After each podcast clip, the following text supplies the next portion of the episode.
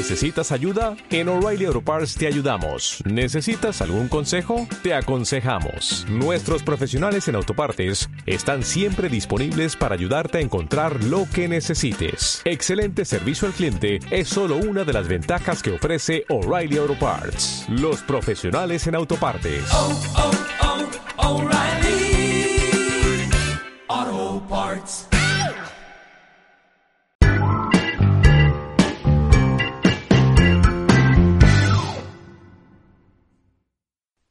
Buenos días, buenas tardes, bienvenidos al podcast Noma Digital, episodio número 19 de la serie En confinamiento.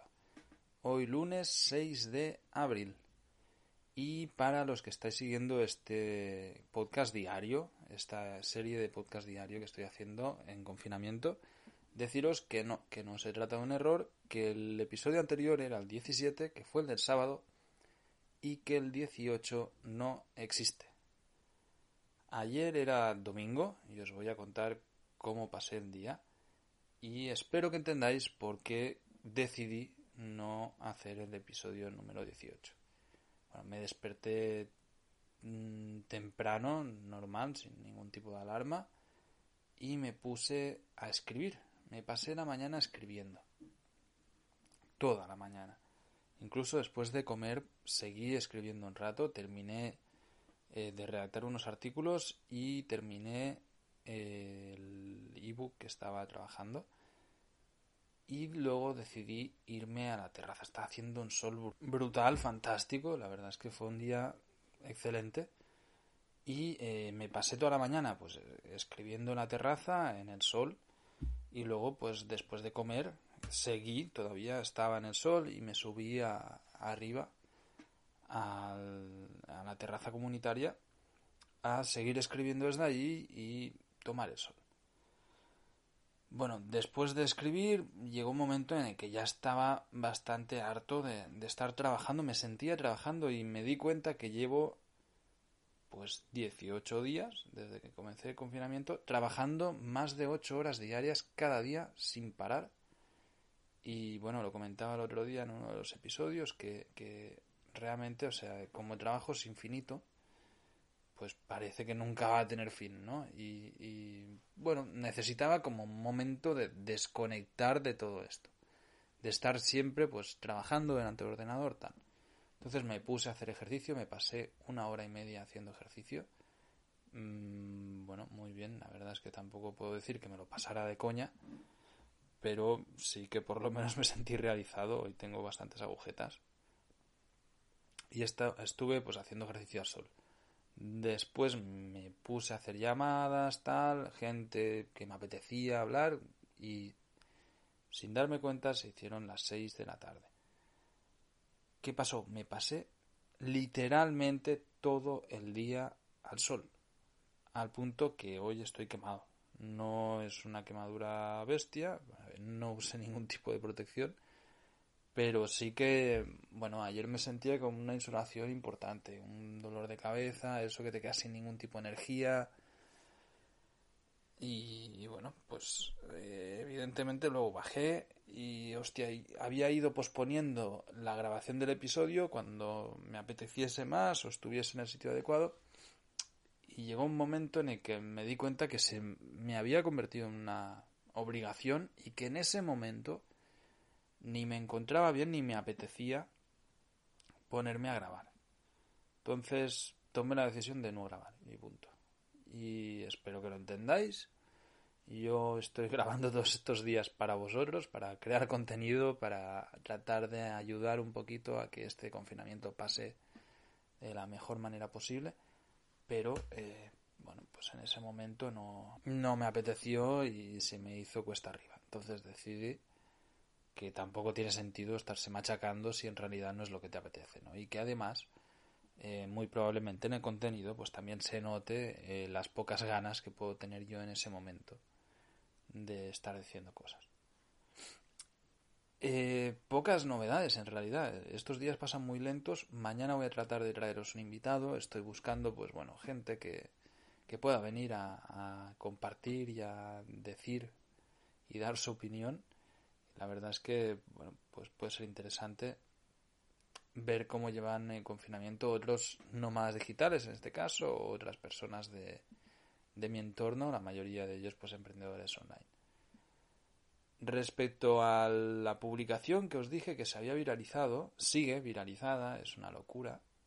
Recibo cientos de mensajes eh, y comentarios al día a través de Facebook que ya no miro. Pero bueno, es muy curioso. Y uno de los comentarios que me llegó, que fue de, de un amigo, de una persona conocida, me decía que justamente ahora la vanguardia había publicado un artículo idéntico y, otro periódico también, un periódico digital. Y me hizo gracia, porque él me lo decía como, mira, mira, te han copiado. No lo sé, puede ser. Al final son ideas y estas ideas que yo compartí en el artículo eh, son fácilmente conclusiones a las que puede llegar cualquier persona, ¿no? que nos están recortando libertades, que no tenemos la libertad de movimiento y la vamos a echar de menos y que tampoco vamos a tener, por ejemplo, libertad de manifestarse. Eso yo creo que ya es algo que todos tenemos claro que, no va a poder pasar. No van a levantar el confinamiento y nos van a decir, sí, ya puedes manifestaros, ni de coña. Porque la peña está muy quemada y hay gente con mucha rabia. Y no nos van a permitir manifestarnos ni hacer aglomeraciones de personas, etcétera, etcétera. ¿no? Evidentemente por temas de sanidad. Pero bueno, está bien que haya más voces en la misma línea. No tengo ni idea si lo han cogido en mi artículo, si yo fui primero o no, o si ya estaba escrito, sencillamente se publicó después que el mío. Es lo que tiene la inmediatez de Internet. Pero me parece bien, me parecería bien cualquiera de las cosas y ojalá haya servido para inspirar a una sola persona en algo. Así que estupendo. Y debo deciros que todo esto del coronavirus empieza a afectarnos más directamente a todos. Y es algo que me he dado cuenta en estos días, un par o tres de días. Antes de ayer se murió un familiar de una conocida. Y bueno, pues le escribí, ¿no? Para darle pésame y tal, y, y saber qué tal estaba, si necesitaba alguna cosa. Y se murió de causa natural. Pero también me comentó de que a otro conocido se le había muerto la madre, una mujer mayor, noventa y pico de años, por el coronavirus, efectivamente. Y que a otro también está hospitalizado bastante grave. Y empiezan a sonar estas cosas. Yo ya estaba escribiendo en, en la mañana, estaba contestando unos correos y demás en la terraza, trabajando ya no tanto al sol. Me he puesto al lado del sol para que me calentase un poquito, pero sin que me tocase directamente y el vecino de enfrente, o la vecina en este caso, está hablando por teléfono y también estaba con una persona eh, bastante grave en el hospital. Y claro, al final, joder, las cifras asustan, ¿no? Hay, más de 10.000 muertos. Eh, es fácil que empecemos a conocer a gente que conoce o a gente que ha sufrido de ello. Y es algo que se va a volver una normalidad. Y asusta un poco también. En decir, hostias, eh, vamos a tener a muchos conocidos que nos van a decir, no, tal fulano se murió de, en la pandemia. Y Mengano también, y tal, ¿no? Y al final va a haber muchísimos muertos que conozcamos, porque son gente con nombres y apellidos no solo en cuanto a la muerte o afectaciones eh, sanitarias, ¿no? de que gente que se ponga enferma y demás, sino también a gente que lo ha perdido o lo está perdiendo todo, o que está perdiendo el trabajo, el negocio, que se pone en situaciones que ya empiezan a ser muy complicadas e insostenibles. Ayer hablaba con un, con un amigo que estaba montando un negocio de hostelería justo estaba montando un negocio hostelería.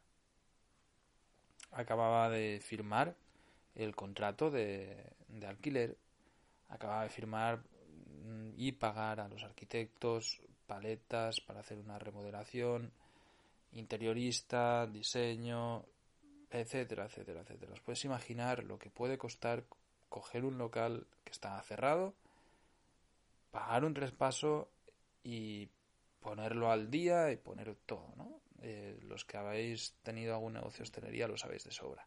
Son miles de miles de euros poner todo esto al día y normalmente es un proyecto que tú haces pensando a largo plazo, que evidentemente pues vas a amortizar con los años. Pues se ha comido no toda la inversión, pero sí la mitad de la inversión y no abre. Y ha tenido que tomar la decisión de rescindir el contrato, pagar la cláusula de rescisión de contrato y no abrir. Y es una persona que había contraído deuda para poder abrir este negocio. Poneros en la situación, es, es duro, ¿eh? O sea, tiene que ser durísimo. Por suerte no, no está con hijos, eh, es él y su pareja. Son gente joven, con fuerza y, ya está buscando alternativas y soluciones a esta situación que pasan por conseguir un trabajo, que tampoco va a ser ninguna opción buena ahora mismo. O sea, no va a ser fácil ni de coña. Muchísima gente se va a quedar en la calle. Y ahora, bueno, pues nos lo estamos tomando como qué fuerte todo lo que está pasando, pero dentro de unos meses, cuando hayamos normalizado esta situación, empezaremos a ver también normal que haya gente que no tenga ni para vivir. Y eso es una mierda. No tengo ni la más remota idea de cómo podemos entre todos solucionar esto, ni cómo podemos apoyar a esta gente más allá de con la ayuda directa, ¿no? Van a destruirse un montón de empleos, van a destruirse un montón de, fuentes de ingresos para mucha gente y se va a pasar muy mal, seguramente. O sea, eso ojalá que me equivoque y no sea así, pero tiene toda la pinta. Si alguien tiene ideas de cómo podemos ayudar, que me las comparta y le invito a, pasar aquí al podcast y, explicar, pues compartir con todos vosotros ideas para ver cómo podemos autoorganizarnos. Yo creo que eso sería bastante fundamental, empezar a crear colectivos eh, donde se puedan apoyar unas personas con otras. En este sentido, aquí en el pueblo ya hay pequeños colectivos hay un grupo de mujeres que se ha organizado, hay vecinos que se han organizado, que están haciendo la compra a personas que no pueden ir a hacer la compra por el motivo que sea.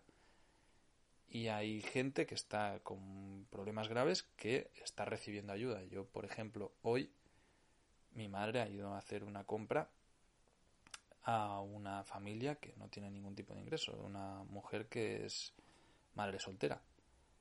Y no solo la ha hecho, sino que la ha pagado y ya está. Y, así están las cosas, ¿no? Y por lo menos pues esta semana van a tener como alimentarse, a ver qué pasa la semana que viene. ¿Cómo podemos tratar de hacer que haya una salida hacia esto? Yo creo que es lo que deberíamos de estar preguntándonos todos como sociedad. En mi caso, yo no confío en el gobierno, ni en este, ni en ninguno, ni de este país, ni de ningún otro. No creo que vayan a buscar la mejor manera, la mejor solución para nosotros. Pienso más bien que lo más seguro es que busquen la mejor solución para ellos. Entonces sí que creo en que creo en la humanidad y creo que como personas podemos buscar alguna alternativa al gobierno, igual que se puede buscar alternativas al sistema de manera individual, yo soy la prueba de ello, se puede buscar también de manera colectiva. Y cada vez hay más conciencia y cada vez hay más gente que está dispuesta y que lo busca y lo necesita. Entonces, bueno, puede ser una buena manera empezar a conectar este tipo de personas, estructurar de alguna manera algo así, y bueno, pues empezar a, organizarse y autoorganizarse y evidentemente que se va a vivir dentro de un Estado y que el Estado va a imponer unas leyes y va a imponer una manera de vivir. Vale, muy bien. Pero se pueden hacer muchas cosas dentro de este panorama. Y sin más, eh, episodio raro, he empezado hablando de por qué no grabé el episodio ayer y me he ido por las ramas con la colectivización y la revolución interior colectiva de, de cada uno de nosotros. Ya veis, días para reflexionar. Nos escuchamos mañana con un invitado de lujo. Hasta mañana.